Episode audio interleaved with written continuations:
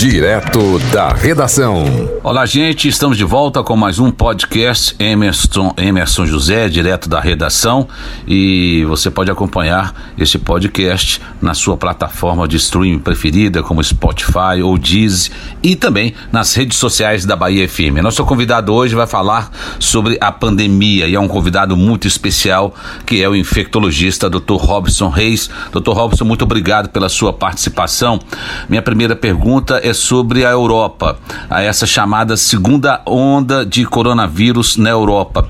É, te preocupa isso? Isso pode chegar ao Brasil, Dr. Robson? Olá, Emerson. É um prazer estar aqui falando mais uma vez contigo com seus ouvintes.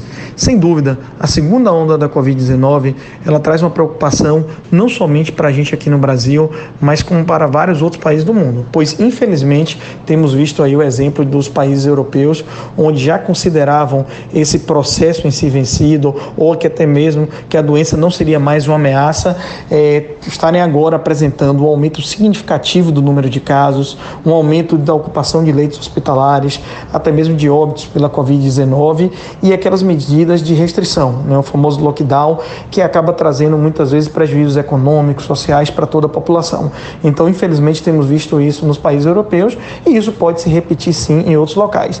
Para a gente aqui no Brasil, acende uma luz. Muitos colocam até que não se pode nem falar em segunda onda porque nem sequer passamos pela primeira. Mas se entendermos que esse momento de estabilidade do número de casos, ou até mesmo em alguns locais, com um decréscimo no número de casos, casos isso seja o controle da primeira onda, a segunda onda pode sim ser uma ameaça real para a gente aqui no nosso país, porque algumas situações contribuem para isso. Sem dúvida, todo esse processo eleitoral que vem ocorrendo, né, as, as, campanhas municipais, nós temos visto, infelizmente, através dos meios de comunicação, as pessoas participarem de eventos políticos sem qualquer cuidado com as recomendações de nós especialistas para evitar a propagação da doença. Então, esse processo eleitoral em si acaba, pode contribuir para isso.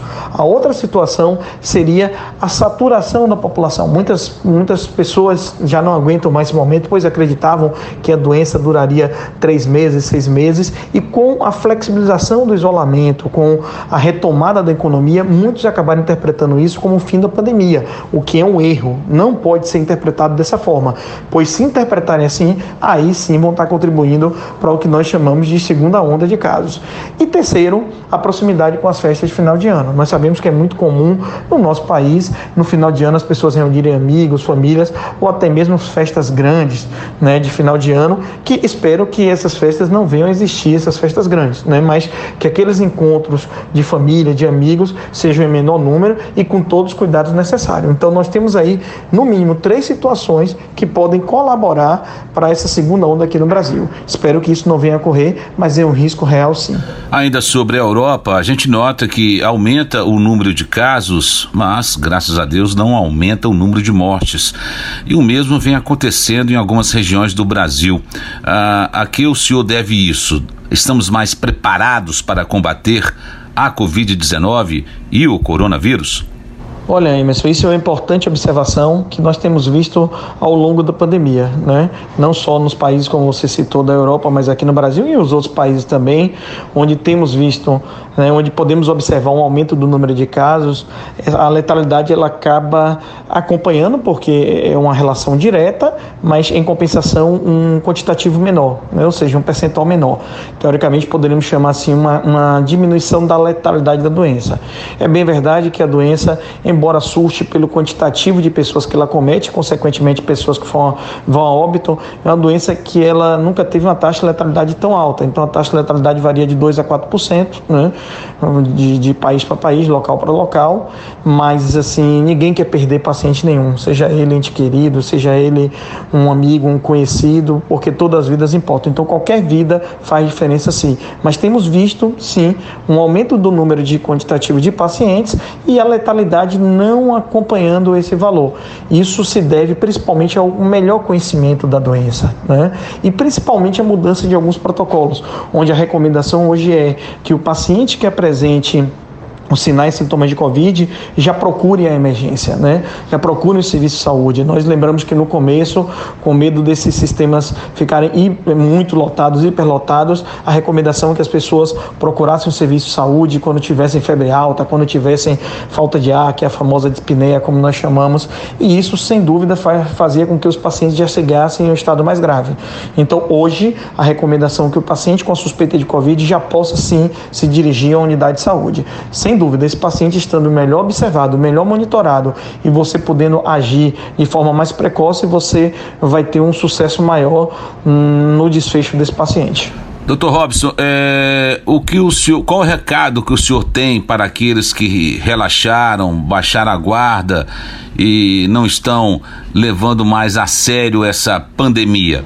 Emerson, sem dúvida, as orientações que nós né, podemos deixar é de que esse momento é um momento ainda de bastante cuidado.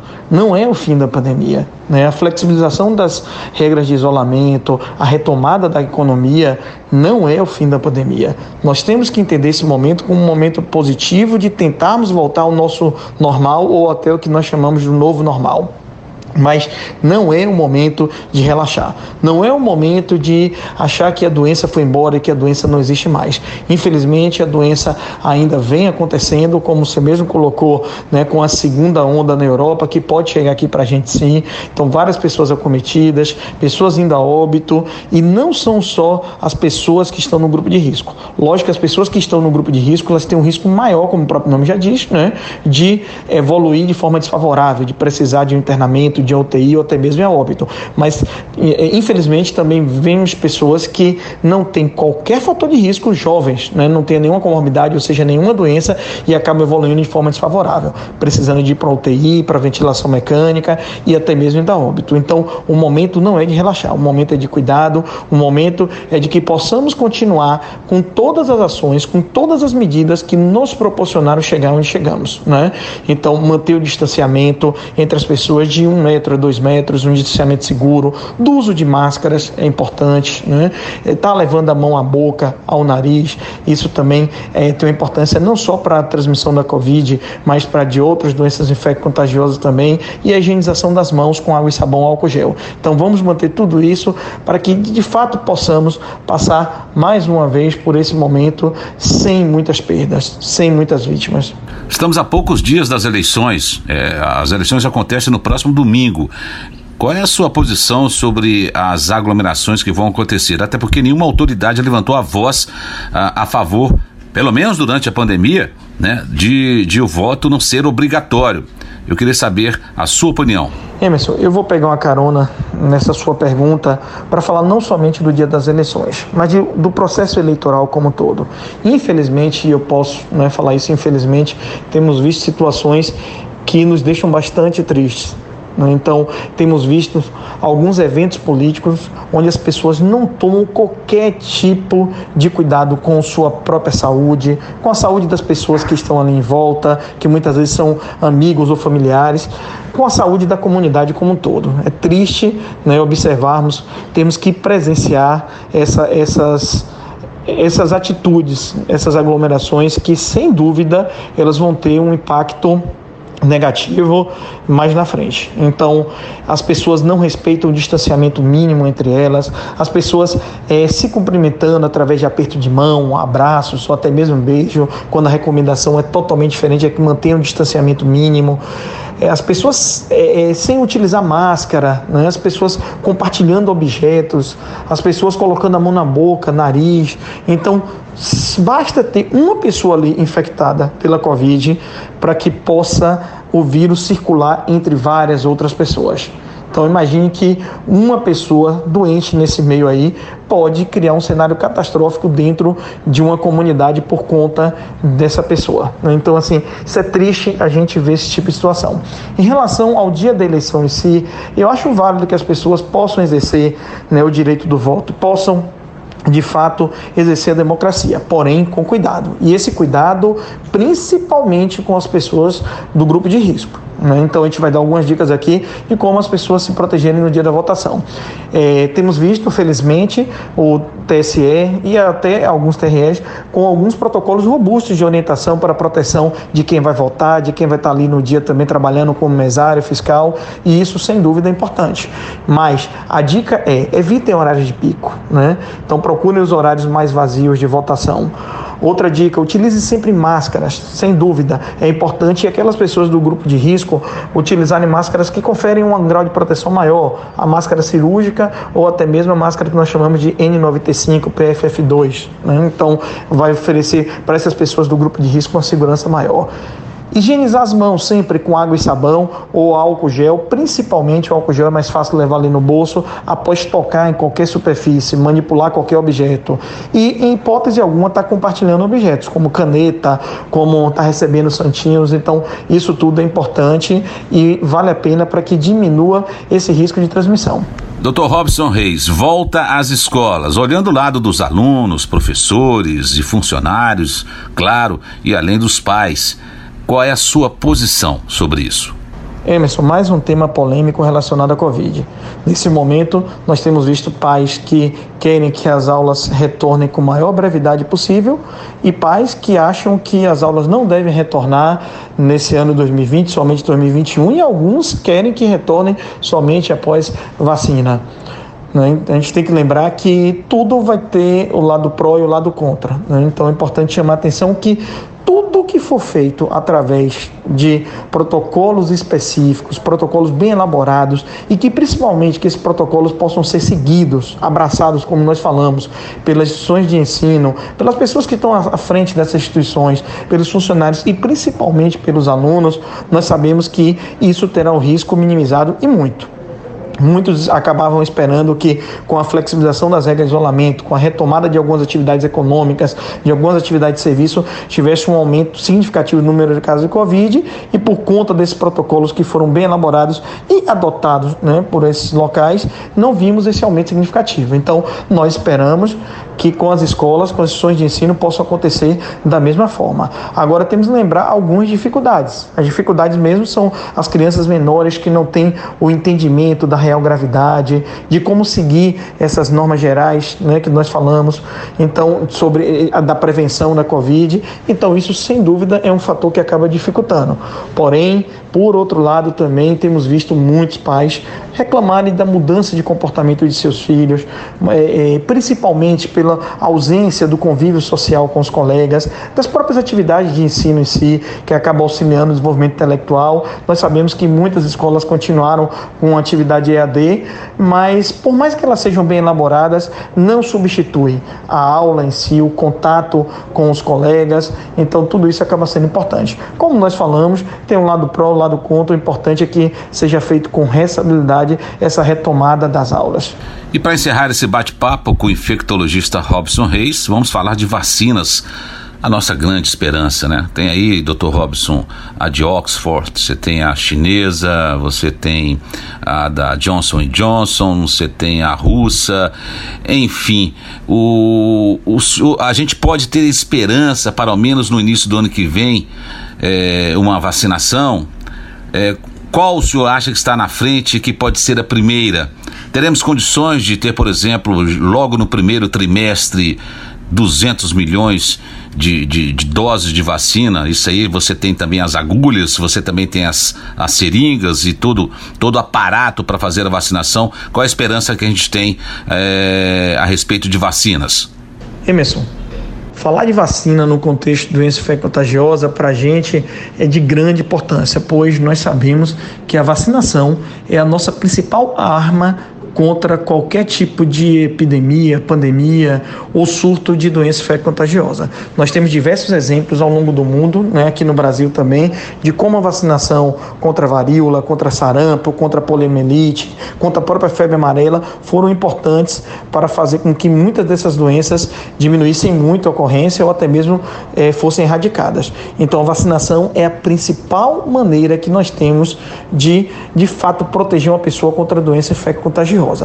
Nós temos visto ao longo desse período da pandemia os esforços né, de várias empresas públicas, de órgãos públicos, de empresas privadas, para que pudesse desenvolver uma vacina eficaz contra a Covid. Mas nós sabemos que para que uma vacina possa entrar no mercado, ou seja, ser disponibilizada para toda a população, ela tem que ter duas características principais. Primeiro, essa vacina ela tem que ser efetiva, ou seja, ela tem que de fato proteger contra o que ela se propõe. Segundo, essa vacina tem que ser segura quando utilizada em larga escala, ou seja, quando utilizada em massa. E isso nós sabemos que não é fácil, porque são diversas etapas até que possamos chegar com segurança nesses dois objetivos que nós colocamos.